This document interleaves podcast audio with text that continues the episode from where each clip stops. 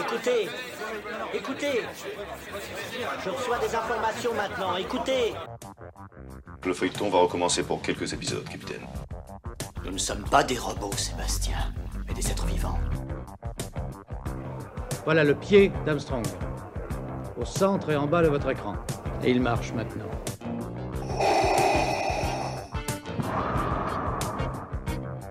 On peut dire aujourd'hui que la science-fiction est bel et bien partout. Tu veux dire qu'on est dans un programme informatique Est-ce vraiment si invraisemblable Le dormeur doit se réveiller. Non, c'est de la science-fiction. Bonjour à toutes et à tous, vous écoutez C'est plus que de l'ASF, le podcast hebdomadaire sur la science-fiction, animé par l'œil de chéri et produit par ActuSF. Alors, vous avez pu le voir, c'est écrit, c'est une émission sponsorisée par les éditions critiques, et ça tombe bien puisqu'on va pouvoir parler de fantasy. Clément Bouellier est un auteur de fantasy qui a, écrit euh, une des euh, meilleures sagas récentes de fantasy française, euh, qui mérite vraiment le, petit coup d'œil. Et donc ça faisait plaisir de pouvoir échanger aujourd'hui avec, avec lui. Clément Bouellier, bonjour à vous et bienvenue sur le podcast. Bonjour Lloyd, merci beaucoup de me recevoir. Alors, on va parler d'Olangar. Euh, votre saga de, fantasy. Mais avant, moi j'aime bien proposer aux, auteurs de pitcher un petit peu euh, euh, leur roman à nos auditeurs. Alors, Au Langar, ça raconte quoi, Clément? Alors comme c'est une saga en plusieurs volumes, je vais uniquement m'attacher au premier pour éviter de spoiler. donc il faut imaginer un univers un peu tolkienien dans lequel on a éludé la magie et euh, un univers surtout euh, qui n'est plus euh, médiéval, mais qu'on a déplacé dans un contexte plus 19e siècle, donc avec toutes les problématiques d'industrialisation qui en, découlent.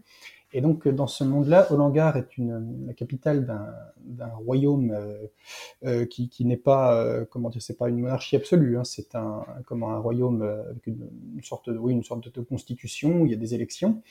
Euh, et donc, dans ce monde-là, une, une, jeune femme qui, vient du sud de, cet univers, donc un, une région encore très agricole, c'est une jeune noble. Hein, elle, apprend la, bah, la, mort de son frère dans des circonstances un peu étranges, et donc elle décide de monter à la, capitale, donc à Olangar, pour enquêter. Euh, son frère était soldat, il, est mort, euh, voilà, dans des circonstances un peu mystérieuses. Et euh, cette jeune femme, donc, qui s'appelle Evina, ne manque pas de courage. Euh, par contre, elle manque un petit peu de connaissances euh, sur, ce, sur ce monde, sur cette ville. Donc, elle est obligée de s'allier à un elfe pour, pour mener son enquête et à un nain aussi, hein, sachant que les nains dans cet univers-là sont en, grande partie des ouvriers, des syndiqués, voilà, qui, se battent pour leurs propres droits. Et euh, à eux trois, euh, bah, ils découvrent euh, petit à petit que la mort du frère d'Evina n'est que la partie immergée d'un iceberg et que ça cache un complot d'ampleur. Alors, euh, vous venez de sortir le dernier volume euh, de votre saga, Le Combat des Ombres, c'est le, c'est le quatrième. Euh, tout est disponible en grand format aux éditions critiques, mais aussi une partie est disponible au livre de poche. Moi, ce qui m'intéresse, et c'est ça qui est assez intéressant, enfin je trouve hein, avec Olanga, c'est que vous avez repris un bestiaire assez connu, assez classique, qui est la fantaisie un peu à la Tolkien, donc avec un bestiaire qu'on connaît tous, les elfes, les nains, les orques, les humains, bestiaire qu'on retrouve aussi entre autres dans Donjons et Dragons et puis aussi dans, Warcraft. Euh, quel a été, euh, comment ça vous, est, ça vous venu de sortir un peu de l'univers post, enfin de l'univers médiéval pour offrir un univers post-médiéval, puisque au Langar, ça se situe un petit peu pendant la une forme de révolution industrielle? Ouais, tout à fait. Bah, en fait, euh, déjà d'un point de vue personnel, quand j'ai imaginé au Langar, euh, j'étais moi-même un, tournant euh, professionnel de ma vie. Donc j'ai eu simplement envie d'écrire autre chose. Hein. J'écrivais des, thrillers fantastiques jusque-là. J'en avais signé déjà deux avec Critique. Et donc j'ai eu envie de faire quelque chose d'un peu différent, simplement. Et alors pourquoi, pourquoi ce bestiaire-là? Bah, Simplement parce que je pense on a, on a un peu grandi avec. Hein, ma génération, voilà, on, a eu Tolkien, on a eu Warcraft, effectivement. Effectivement. donc c'est des choses qui nous parlent bien, les elfes, les nains, les orques. Euh, et parallèlement, en fait, moi, j'ai fait des études de sciences politiques. On s'est attaché beaucoup euh, bah, comment, à l'étude du 19e siècle et, au phénomène d'industrialisation. Et du coup, j'ai eu envie de replacer euh, bah, tout le bestiaire tolkienien dans ce contexte-là. ce, ce qui était sympa, ce que ça permettait, c'était d'explorer des comment euh, des mouvements politiques euh, qui ne soient pas spécifiquement médiévaux, c'est-à-dire au 19e siècle, on, ça fourmille de, de, mouvements politiques, de syndicats, etc. La, notamment en France, hein, la, la, démocratie se construit petit à petit, l'acquisition de nouveau droit est, est, en marche. Et, et, donc du coup, ça permettait à, à travers la fantaisie d'explorer toutes ces thématiques-là qui moi me plaisent bien. Euh, ce qui est intéressant, c'est la dimension sociale. Vous y revenez quand même beaucoup. On, parle de lutte sociale, en fait, dans votre, dans votre mhm. roman, enfin dans vos romans, euh, notamment avec les nains, euh, qui représentent les ouvriers un petit peu du, du 19e siècle. C'était important pour vous d'incorporer des éléments sociaux dans votre récit? Oui, oui, oui, parce que c'est des thématiques qui me tiennent à cœur. Alors après, bon, ben, ce, que, ce, que, je pense quand même sur le, sur le fond, c'est que le, premier boulot de quelqu'un qui écrit, c'est de raconter une histoire sympa. Hein. donc euh, voilà, après, on, y grève des choses qui, qui nous plaisent. Euh, mais oui, effectivement, c'était euh, c'était quelque chose qui, qui, me tenait un petit peu à cœur. Hein. J'avais envie de, bah, de montrer euh, ouais, une lutte sociale, de montrer la convergence des luttes, parce que donc à un moment dans le roman, pour que l'intrigue avance, il faut effectivement que les nains amènent une, une sorte de grève générale. Et donc on, va voir à travers, les péripéties tout ce que ça, entraîne hein, en termes d'union possible ou pas possible, etc. Et euh, l'autre truc euh, qui était sympa, c'est qu'en fait, on peut se servir des, personnages tolkieniens, donc du, bestiaire dont tu parlais. Euh, de, enfin, disons que c'est très, comment dire, ce sont un peu des archétypes, et donc on peut y greffer les problématiques qu'on souhaite, notamment euh, les problématiques sociales dans le cas de Langar. Vous, vous revendiquez une forme de fantaisie militante ou, ou, pas du tout, et finalement vous êtes plus dans une volonté un peu comme à la Witcher, euh, entre guillemets, d'incorporer des éléments euh, euh, économiques, sociétaux, pour, on va dire, innover dans un genre qui finalement qui a peut-être un peu des fois du mal à, à, sortir de ces, de ces carcans Alors, je ne sais pas si j'ai tant innové que ça, pour être très honnête. Je, pense que d'autres comment euh, on, peut traiter ce type de problématique avant. Enfin, la, la fantaisie, c'est quelque chose d'assez large. Hein. Je, euh, je, j'ai lu un petit peu le blog euh, comment Apophis, je, je, pense que tu connais, qui, qui, euh, qui classe extrêmement bien tout ce qui existe en matière de fantasy. Et en fait, quand on lit euh, son, quand on s'intéresse un petit peu à ça, on se rend compte qu'il existe énormément de choses. Donc, euh, est-ce que voilà, est-ce que j'ai tant innové que ça? Je voilà, je, prendrais pas, je prendrais pas le risque de dire ça. Euh, mais par contre, ouais, ça, me tenait à cœur, au-delà du, encore une fois, du fait de raconter une histoire qui soit sympa, hein, qu'on ait envie de, suivre de A à Z. Ça me tenait à cœur effectivement d'incorporer des éléments économiques, des éléments comment, des, des, oui, des éléments sociaux dans l'hangar. Euh, encore une fois, l'objectif, c'était vraiment de marier euh, ce qu'on ce connaît de Tolkien, ce, ce bestiaire, et euh, la, des, des, problématiques qui sont peut-être un petit peu plus proches de nous, qu'on connaît un petit peu, un petit peu plus intimement. Voilà, parce que bah, dans l'hangar, il va y avoir des grèves, il va y avoir des, comment, des, des luttes syndicales, des blocages d'usines, etc. Donc tout ça, c'est des choses, je pense, auxquelles le, la lectrice ou le lecteur peut s'identifier assez facilement. C'est des choses dans lesquelles on va reconnaître une partie de notre époque, je pense, ou de notre actualité. Alors, le personnage principal, finalement, de votre saga, c'est Olangar, c'est cette fameuse euh, euh, cité. Euh, comment vous l'avez construite, cette cité? Comment vous l'avez imaginée? Alors, ben, j'ai pas mal repris des. Alors, ce que j'ai pu trouver en termes d'illustration, parfois de photos de euh, du Paris ou du Londres du 19e. Donc ça, ça m'a ça m'a bien aidé. Euh, il y a certains jeux aussi. Euh, j'imagine que tu as joué à comment Assassin's Creed, notamment celui qui se passe euh, dans, dans, le Londres victorien. Donc ça, évidemment, c'était aussi une source d'inspiration. et puis les, les, inspirations, elles étaient aussi un peu euh, enfin, je sais pas si on peut appeler ça une inspiration, mais disons qu'une une des idées de départ, c'était de me dire, bah tiens, euh, qu'est-ce qui se serait passé en France si le roi euh, Louis XVI avait accepté le phénomène révolutionnaire? En gros, s'il n'avait pas contesté la révolution, s'il n'y avait pas eu la fuite à Varennes, etc. Et eh ben peut-être que ça aurait pu donner une société où il n'y aurait pas eu de, nuit du 4 août, euh, où il n'y aurait pas eu forcément de comment d'abolition stricte des privilèges, mais où parallèlement il y aurait eu euh, une forme de bourgeoisie qui, qui, prend petit à petit le pouvoir. Et donc en fait, Olangar, c'est la résultante de tout ça. Euh, c'est un univers très industriel, mais dans lequel il y a encore des nobles qui conservent un certain pouvoir, malgré tout.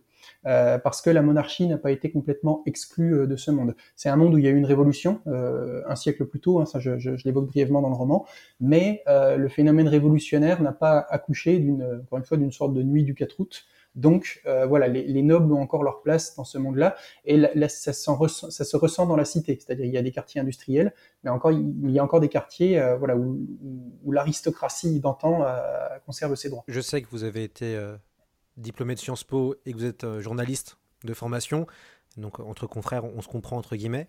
alors j'ai cru lire que vous avez écrit des, avant des discours pour des hommes politiques. Est-ce que, si c'est vrai, est-ce que ça vous a aidé, entre guillemets, pour l'écriture de votre roman? Ouais, alors oui, c'est vrai, ouais, j'ai bossé dans un, dans, enfin alors c'était c'était un conseil général, hein, donc c'était pas comment, euh, voilà, j'ai pas écrit des discours pour un président de la République, hein, que ce soit bien clair. pas, pas encore, pas encore, Clément. Ouais, non, non, mais c'est pas du tout mon ambition, non, non, c'est un peu barbant d'écrire des discours politiques, pour être honnête. Euh, j'ai arrêté ça. Mais euh, comment, mais oui, par contre, le, fait d'avoir bossé euh, un peu en proximité de, de, ce type de public euh, et le fait d'avoir fait du journalisme et d'avoir euh, eu la chance de, effectivement d'aller à Sciences Po, ça, je pense que ça m'a aidé à construire un peu un, un, un, univers politique qui soit un petit, j'espère qu'il soit un petit peu cohérent, euh, qui, euh, qui fonctionne en tout cas.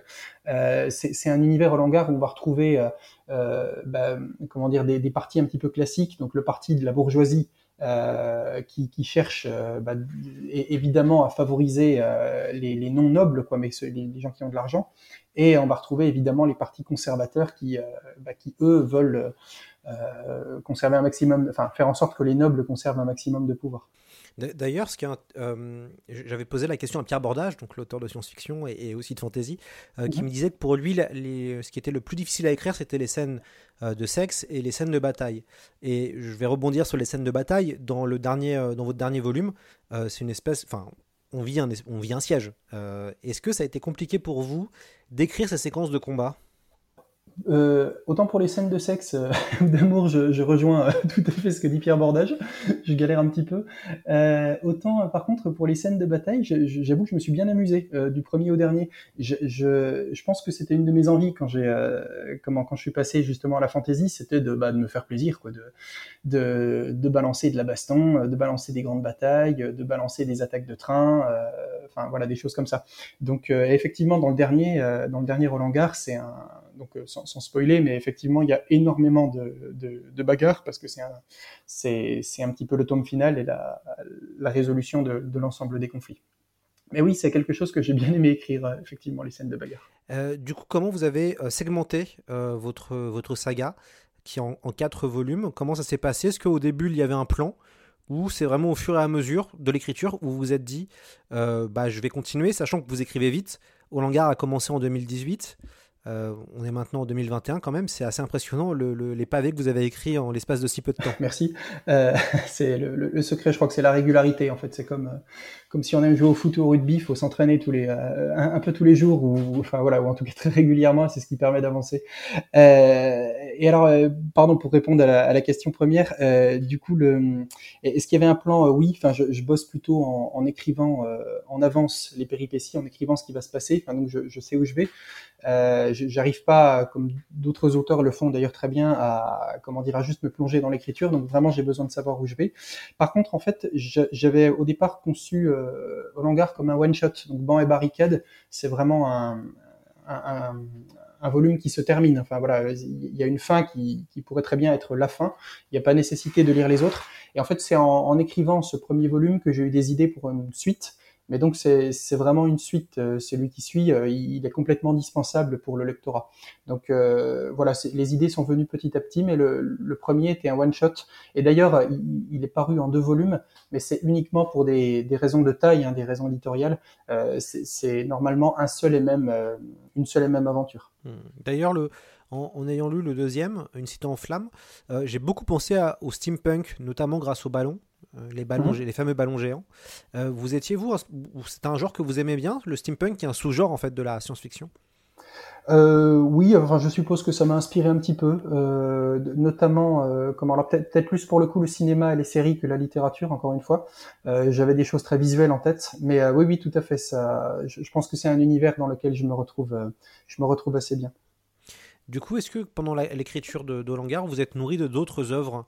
De, de, fantasy ou euh, vous avez préféré euh, ne pas lire ce qui se faisait à côté pour vous recentrer plutôt sur vos, sur, sur, vos travaux alors ne, pas lire, euh, non certainement pas, euh, mais euh, comment J'étais pas un gros lecteur de fantasy, ça c'est sûr en fait. Ce que j'avais lu en fantasy avant Longar, c'était finalement quasiment exclusivement des auteurs de, de la maison d'édition où je suis. j'avais lu Les Seigneurs de Bohème d'Estelle Fay, j'avais lu Port d'âme de Lionel Davoust, qui sont deux super bouquins d'ailleurs qui montrent toute la palette de ce que permet la fantaisie. Euh, mais par contre, en fait, Théo Langard s'est beaucoup nourri de lectures beaucoup plus classique en fait. j'ai adoré Les Misérables d'Hugo, j'ai adoré Le Cri du peuple de, Vautrin. Donc c'est des romans en fait très très historiques. Hein, et finalement, je pense que ça a beaucoup plus nourri au Langard que des lectures de fantasy. Euh, parce qu'il y a à chaque fois la question sociale, la question de la d'une forme de révolution. Et, euh, et ça m'a beaucoup marqué. J'avais adoré euh, notamment le. Euh, donc j'ai lu Le Cri du peuple de Vautrin, mais j'ai lu aussi la, bande dessinée qu'on a fait Tardy, qui, est, excellente, hein, je trouve, qui a ce, trait toujours très très sombre. Et, et ouais, je, pense que c'est en fait plus des images comme ça que j'avais dans la tête au moment d'écrire Roland Garros.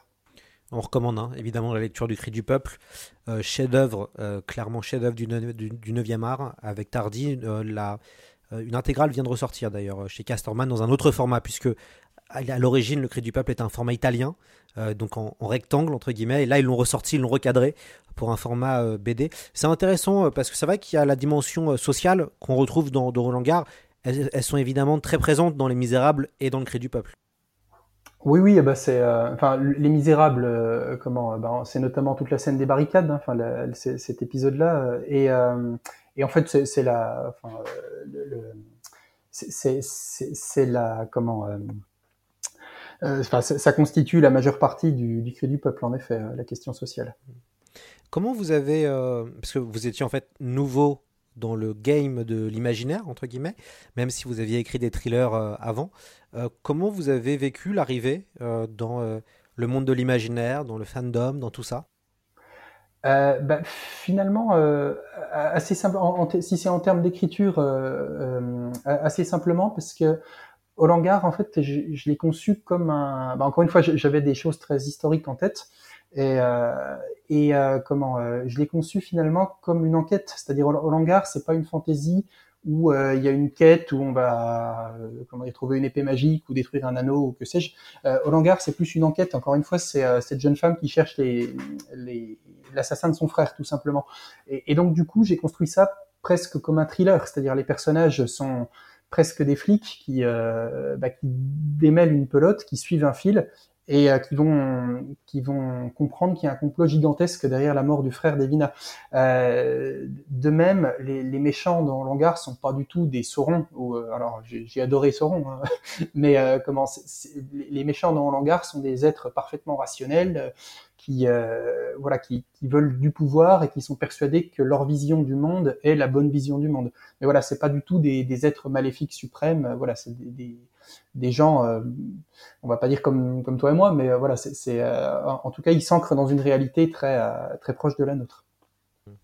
Alors comment vont évoluer vos personnages? Est-ce que c'est pareil? Il y avait un plan au début ou est-ce que vous avez été il y a deux équipes, hein, vous savez, il y a les scripturants, et puis il y a ceux qui, qui laissent tout, euh, voilà, tout, tout, tout, venir, tout couler. Est-ce que c'était votre cas? Bah, encore une fois, je, je, pense que j'ai un peu la, trouille quand j'écris, donc j'ai besoin d'être euh, hyper rassuré. Euh, et du coup, je fais des plans et je, je prévois vraiment ce qui va se passer. Donc, il, arrive qu'on ait des surprises, hein, je pense, quand on écrit. Donc, on, prend un peu des chemins de traverse, mais in fine, je finis toujours par retomber sur mes pieds, donc sur la scène que je voulais, qui permet de faire progresser le récit. Donc, non, je pense que j'ai un, mécanisme d'écriture finalement assez euh, assez convenu, peut-être un peu triste, euh, voilà, qui laisse pas beaucoup la place à la surprise. Donc euh, donc du coup, euh, mes, personnages, j'avais vraiment calibré leur évolution, que ce soit dans un tome ou sur l'ensemble des volumes qui composent le Langar. Du coup, vous pensez revenir ou pas dans Langar alors, les idées me manquent pas forcément, mais le dernier tome, pour moi, c'était vraiment une fin.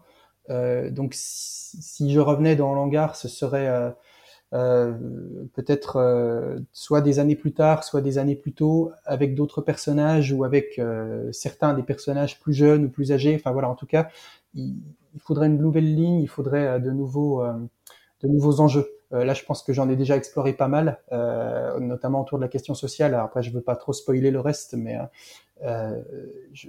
voilà. Il, encore une fois, j'ai quelques idées mais euh, il faudrait que ce soit, euh, comment dire, un petit peu plus abouti que ça. Puis je, je crois qu'il faut laisser passer du temps aussi. Euh, on, à force, on finit par être dans une espèce de zone de confort, je suppose, quand on est dans un univers, et c'est bien aussi de le casser, d'en sortir. Euh, J'avais envie de, de, de, retrouver peut-être aussi des choses un peu plus, euh, un peu plus réel, un peu plus qui colle un petit peu plus à notre réalité. Donc en gros, écrire des choses qui se passent dans notre monde, hein, voilà, quitte à y faire émerger un petit peu de fantastique. Et donc voilà, s'il y avait un retour dans l'hangar, en tout cas, c'est pas tout de suite, ce serait quelque chose de, de différent. Ce qui est intéressant, c'est qu'il y a pas mal de retournements de situation dans vos romans et on est surpris. Et est-ce que vous, pour vous, c'était important la notion de rebondissement? Ouais, bah, je, pense que c'est un, peu une nécessité dans un roman, quoi. C'est-à-dire notamment dans le dans le dernier, euh, j'ai vraiment essayé de travailler autour de ça euh, et autour de comment dire euh, tout ce qui est. J'ai essayé, bah, encore une fois, notamment le dernier, de d'aller dans un dans une mécanique un peu de flashback qui facilite peut-être la les justement la l'émergence des rebondissements, euh, qui permet aussi d'expliquer euh, une scène sous différents points de vue. Donc, euh, donc ouais, ouais, effectivement, j'ai essayé de, ouais, de travailler cette notion dans l'ensemble des romans. Est-ce qu'on se sent mélancolique qu'on a terminé une, une saga comme ça, après quelques années à avoir travaillé dessus? Ouais, ouais, encore une fois, je, pense que ça devient une, sorte de zone de confort. On s'y sent bien, on, se sent un peu proche des personnages, je, suppose. Donc, euh, ouais, ouais, quand, euh, quand on a terminé d'écrire une saga comme ça, je pense qu'on est, on est content. Euh, bon, en plus, de manière très personnelle, je, suis papa d'un petit garçon de deux ans, donc ça, mobilise pas mal aussi. Et quelque part, c'est aussi un soulagement de, terminer, au de, de s'engager dans des projets peut-être un petit peu moins denses. Attention, hein, ça se trouve dans 15 ans, il va écouter ce podcast-là, il va entendre ce que vous venez de dire, et après vous allez avoir des problèmes. navré, navré, par avance à mon fils. D'ailleurs, ce que, ce que j'ai, euh, moi, ce que j'ai bien aimé en lisant au Langar, c'est euh, comment vous euh, prenez des figures bien connues, notamment les elfes, les nains, et comment vous travaillez autour un peu des codes et des clichés de ce qu'on attendrait, et comment vous arrivez quand même à, prendre, à, bah, à surprendre moi, c'est un truc qui m'a bien plu, euh, d'imaginer euh, des nains comme étant des, militants syndicaux. Moi, j'ai trouvé ça hyper intéressant.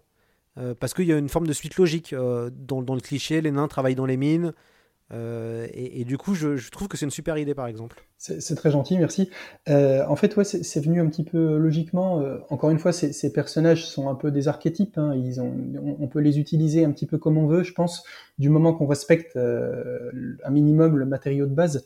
Mais il y, a plein de manières de les utiliser. Il je, y, a, y, a, ce film avec Will Smith dont le nom m'échappe que j'avais pas forcément trouvé extraordinaire, mais en tout cas, il avait la, il y avait, il y avait ce pari de replacer les orques, les elfes, etc. dans un univers pour le coup moderne, même un petit peu futuriste, autant que je me souvienne.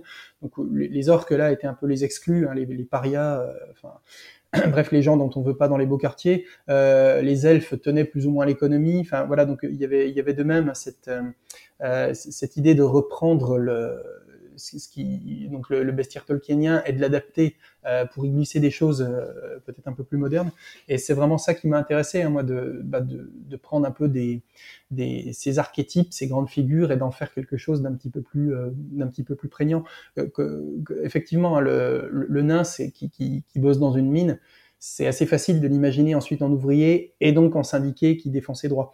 Euh, L'elfe, qui est l'allié un peu commode qu'on aime bien avoir en temps de guerre et qu'on aime bien oublier en temps de paix, euh, bah, finalement, il est assez logique que ce soit un voisin euh, plus ou moins lointain qu'on mobilise quand les choses vont mal et qu'on préfère tenir loin de soi quand les choses vont bien. Donc voilà, c'était sympa de travailler à partir de ces archétypes-là. Du, coup, Comment vous avez travaillé avec votre éditeur? Est-ce que quand vous envoyez votre manuscrit, il y avait beaucoup de travail à faire derrière d'un point de vue littéraire ou euh, finalement assez peu? Comment ça s'est passé ce, euh, lien avec, euh, l'éditeur? Alors bah, assez bien parce que enfin ils sont vraiment super sympas, critiques, extrêmement bienveillants dans leur approche et comment comment, ils permettent vraiment à, un bouquin de grandir, je pense. Euh, donc ça a été euh, de ce point de vue-là euh, assez facile du coup. Alors du boulot, est-ce qu'il y en avait? Bah ouais ouais, il y en avait même beaucoup. mais ça a été, alors je, je veux pas dire que ça a été indolore, mais disons que à chaque fois, je, je, préfère moi envoyer les choses très régulièrement. Donc, quand j'ai écrit deux trois chapitres, je, l'envoie, à l'éditeur ou alors à la personne avec euh, laquelle je travaille, directeur ou directrice de, de, publication, et il y a tout de suite des retours et ça permet euh, je pense de rester dans la bonne direction. Enfin, moi, en tout cas, voilà, c'est comme ça que j'aime travailler. Euh, si quelque chose déconne, si quelque chose ne va pas, j'aime autant le savoir tout de suite et réorienter euh, plutôt que de partir sur de mauvais rails. Donc, il y a eu du travail, mais voilà, cette, cette manière-là de travailler, je pense, a rendu les choses peut-être plus faciles. si on devait parler de vos sources d'inspiration pour Hollangar, qu'est-ce que on a, déjà parlé de sources classiques hein, tout, tout, tout, à l'heure avec le Cri du peuple et puis avec euh, Les Misérables. Euh, est-ce qu'il y avait d'autres sources que ça? Est-ce qu'il euh, y a eu des films ou des séries ou des jeux vidéo voilà, ailleurs que dans la, que dans la littérature? Alors, ailleurs que dans la littérature, bah, ouais, j'ai été un gros fan de Warcraft. je, je, pense que. C'est bien ce que je me doutais. je me disais bien ça. on est nombreux dans ma génération. Voilà, donc ça reste du médiéval fantastique. Mais oui, je pense que il y avait tous ces souvenirs d'adolescence qui étaient là, qui allaient dans un coin de la tête et que et que j'avais envie de réutiliser. Euh, voilà, au-delà, euh, au-delà de ça, euh, encore une fois, quelques thrillers, malgré tout, quelques, quelques polars, parce que bah, ça, encore une fois, Langar est plutôt une enquête. Donc du coup, encore une fois, en imaginant mes personnages, j'avais un peu des, comment dire, des clichés de flics un peu ténébreux en tête. Quoi. C'est, aussi ça qui m'a permis d'avancer. Hmm. Mais d'ailleurs, c'est pas. Enfin, parce que souvent le mélange des deux est pas vraiment évident. C'est-à-dire que soit, on le voit, hein, pour ceux qui font du mélange entre du polar et du fantastique, du polar avec euh, de la fantasy, ou même du polar avec la SF, euh, souvent on a deux genres qui se mélangent et qui sont des genres assez différents, même s'ils peuvent très bien se marier. Et c'est vrai qu'on on peut avoir l'impression d'avoir soit du très bon polar, mais un univers de fantasy ou de SF un peu moindre, soit à l'extrême inverse, c'est plutôt le genre de la fantasy ou de la SF qui va prendre le dessus sur la partie enquête. Comment vous avez fait pour arriver à concilier les, les deux? Ça veut dire l'enquête et en même temps euh, l'imaginaire, le bestiaire, euh, l'odeur de la, de la, fantasy euh, Je pense que ce qui m'a aidé, en fait, c'était de, ça a été de me me décrocher des, encore une fois, des archétypes que représentent les, races. Donc, j'ai pas voulu seulement faire un elfe ou une noble ou un nain. J'ai voulu vraiment essayer de leur donner des caractéristiques propres et, et, de les exploiter en tant que telles. Et donc, du coup, je pense qu'en m'accrochant, en m'attachant à ces personnages-là, à ce qu'ils étaient au fond, et pas seulement à leur race, ça m'a permis, j'espère, hein, de créer quelque chose d'un petit peu cohérent et de créer des personnages qu'on a envie de suivre, que ce soit dans un contexte de fantasy, donc une, bagarre, une bataille, etc., ou que ce soit dans un contexte plus de polar ou de thriller entre guillemets, euh, et, et, donc euh, dans une scène où euh, bah, ils vont euh, découvrir qu'en bas d'un papier il y a telle signature qui accuse telle personne, etc. Donc je, je, pense vraiment que voilà, ça m'a aidé de me focaliser sur les personnages, sur ce qu'ils sont intrinsèquement. Alors ça va être quoi l'après? Vous avez un peu déjà des pistes ou des envies? Alors ouais, des pistes et des envies, il y en a. J'ai même commencé des choses. Alors je je, je vais pas trop détailler parce que c'est encore en, discussion avec euh, avec l'éditeur, mais euh, euh disons que comment euh, je, suis très marqué par le travail de gens comme Frank Ferrick, qui est comment j'ai adoré Trois oboles pour Charon. comment il a sorti un, roman que j'ai pas encore lu euh, aux éditions critiques, hein, la, loi du silence, je crois, si je fais pas d'erreur dans le nom. Et euh, j'aime beaucoup aussi euh, comment ce que fait Jean-Laurent Del Socorro, euh, d'ailleurs à, à ActuSF, hein, si je dis pas de bêtises. Euh, j'ai beaucoup aimé Boudica, Royaume de vent et de colère, etc. Et donc ils ont une approche très très historique de, de la fantaisie. Et euh, du coup, c'est voilà, c'est quelque chose qui me plaît bien. Alors, euh, je prétends pas du tout euh, pouvoir être aussi euh, fin que dans la comment dans, la manière de glisser de l'histoire dans de la fantaisie ou dans l'imaginaire. Mais en tout cas, voilà, c'est une piste que j'avais un petit peu envie de suivre. Donc voilà, je, pense que s'il y avait des choses nouvelles, je, ce serait plutôt dans cette direction-là. Euh, quelle, quelle finalement conclusion vous, vous tirez de, de cette aventure autour d'Olangar? Euh, Est-ce que vous êtes content? Est-ce qu'il euh, y, a, y a des choses que vous auriez voulu faire différemment? Euh, du genre réécrire le premier volume par exemple je dis un truc tout bête hein. Euh, est-ce que vous voilà c'est quoi le bilan un peu de, de tout ça? Euh, oh bah quand on quand on termine, on, ouais, on voit forcément, je pense, euh, les, les erreurs, notamment celle du départ. Euh, je pense que peut-être le premier Roland Gare aurait mérité un seul tome. il y avait probablement des scènes dispensables. C'est euh, voilà, c'est quelque chose que je retravaillerais maintenant si je pouvais me projeter quelques années dans le, dans le passé. Euh, donc voilà, il y, a toujours un petit peu ces regrets-là. Après, bon, c'est comment encore une fois pour moi, c'est beaucoup de, soulagement, surtout d'arriver au bout, parce que voilà, quatre volumes comme ça qu'il fallait tenir en même temps que je devenais papa, c'était pas forcément, c'était pas forcément gagné d'avance. Donc euh, voilà, il y a, y a, surtout ce sentiment-là. Euh, et, du coup, euh, moi, une de mes dernières questions, c'est en termes de d'écriture, comment se passe une journée d'écriture type pour pour vous? Alors c'est pas une journée. en général, c'est une soirée. Donc, euh, avec ma compagne, on couche mon fils euh, à peu près à 20h. À 20h15, je suis devant mon ordinateur et je sais que je dois être efficace parce que, bah parce que on est déjà fatigué quand, euh, voilà, quand on est dans cette situation-là à 20h15. Donc, à 22-23h, je sais que je dois avoir terminé. Donc, ça, ça contraint vraiment à être, euh, bah, à produire, euh, à produire un peu sans discontinuer. Donc, euh, du coup, il faut pas trop s'égarer, pas trop aller sur Facebook ou sur Twitter. Euh, voilà, faut, faut vraiment avancer. Donc, bah, j'utilise des trucs assez simples. J'imagine comme la méthode Pomodoro, si, si, si les, enfin, les, auditeurs en ont entendu parler. Enfin, c'est comment, c'est très simple. Hein, c'est une une méthode de timing où euh, ben, on, travaille pendant euh, un quart d'heure, 20 minutes. Ensuite, on a droit, entre guillemets, à deux minutes de pause. On retravaille de manière un peu intense pendant 20 minutes, etc. Et donc, on se, on, se fie vraiment au chronomètre et on, ne décolle pas de son, de son texte tant que le chronomètre n'a pas sonné. Donc voilà, c'est des choses assez, peut-être assez bêtes, assez mécaniques, mais qui est bien pour avancer. Donc, euh, d'ailleurs, s'il y a des gens qui écoutent le podcast et qui souhaitent euh, se mettre à l'écriture, euh, voilà, c'est aussi, pense, en s'astreignant à ce type d'exercice qu'on peut, peut avancer, qu'on peut progresser, je suppose. Parce que vous, dans la vie, votre travail, ce que le, métier alimentaire, qu'est-ce que c'est? Le métier alimentaire, maintenant, c'est euh, web rédacteur. Donc, je reste dans l'écriture.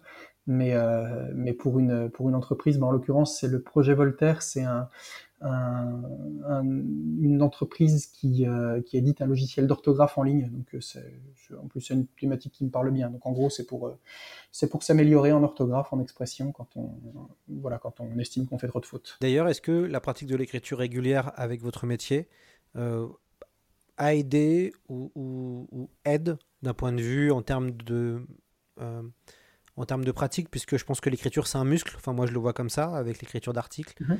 Euh, voilà, plus on fait, plus on peut s'améliorer. On a des, euh, on va trouver de la, une forme de rapidité de lecture entre guillemets, une, rapidité d'écriture. Euh, est-ce que vous voyez ça comme ça? Ouais, complètement. Je, pense qu'on n'est pas les seuls d'ailleurs.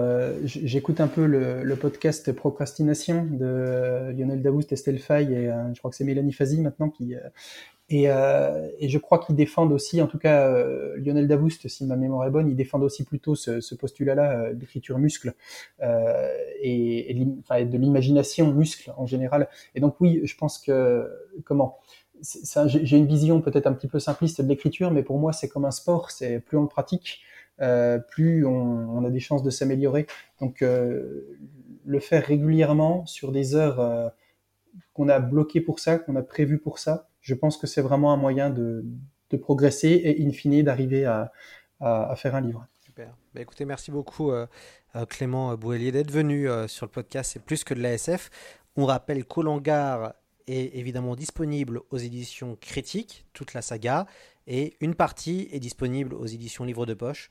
Voilà, un, bon, un beau cadeau de Noël pour les, les amateurs de, de fantasy. J'espère qu'on vous, vous reverra, Clément, pour parler de l'ASF la prochaine fois. Euh, avec plaisir, Lloyd. En tout cas, merci beaucoup de m'avoir invité. Euh, euh, c'était super sympa.